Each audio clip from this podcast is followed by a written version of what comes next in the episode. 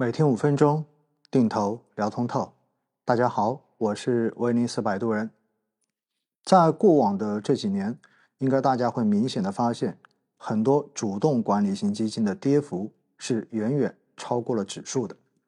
当然，这个背后呢有这样或者那样的原因，因为在中国历史上面，主动管理型基金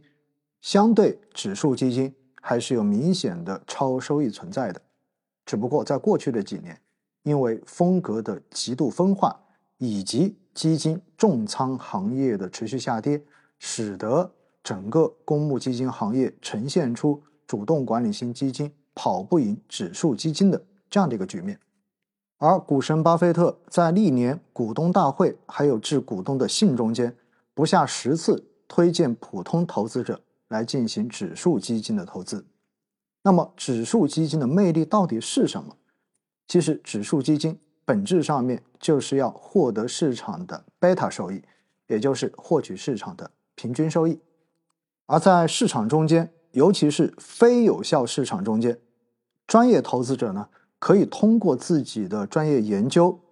来获取超越市场的阿尔法收益，这就是专业的价值所在。所以，我们平时在谈到投资收益的时候，一定记得。要分阿尔法收益和贝塔收益，贝塔收益就是市场的平均收益，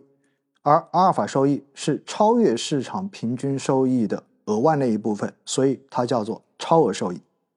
在美国这样的成熟市场中间呢，其实已经有很多年市场上面非常难做出阿尔法收益，因为各种信息非常的透明，所有参与市场的投资者都能够公平的。同一时间接受到关于证券投资的所有重要信息，所以这样的市场叫做有效市场。有效市场中间，专业投资者想通过自己的研究来获得比别人更好的投资收益，其实是一件非常困难的事情。也正是因为如此，美国市场上面真正能够跑赢指数的主动管理的共同基金，其实少之又少。历史上面著名的巴菲特十年赌局就是这么一个现实的例子，而中国市场因为本身成立的时间并不算长，到现在也就三十多年的一个历史，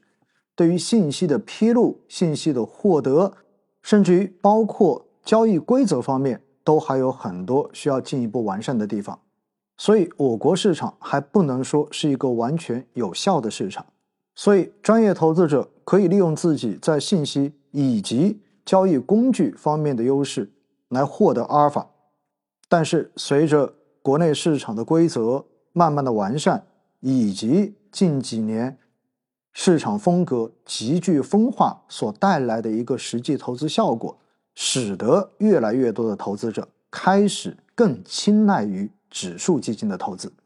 换一个角度来说。参与市场的普通投资者，绝大多数都是没有经过专业的投资训练，也没有足够的时间来研究市场，缺乏专业的框架和逻辑来研究相关公司基本面情况的人群。在二零一八年九月份首届中小投资者服务论坛上面呢，时任证监会副主席公布了一个数据，说我国有一点四二亿的投资者，其中百分之九十五以上。为持股市值在五十万以下的中小投资者，中小投资者在技术、信息、投资纪律方面和专业投资者相比呢，全面的处于劣势。所以在过往，我们在 A 股看到最多的可能都是追涨杀跌、听消息炒作、题材股、盲目加杠杆博收益，最终得到的结果是一个七亏二平一赚的现象。所以对于普通投资者而言，选择一个简单的投资方法，不需要去操过多的心，但是最终又能够获得和市场平均差不多的收益。如果能够稍微的超出一点点，这其实已经是一个非常理想的结果了。最终已经可以超越市场上的绝大多数投资者了。所以，指数基金用它来做定投，我个人觉得。是适合普通投资人入门基金投资最好的一个选择。当然，过去三年的市场连续下跌所带来的这一种主动管理型基金的亏损，也使得更多的投资人痛定思痛，开始决定选择指数基金来作为自己未来投资的主要选择。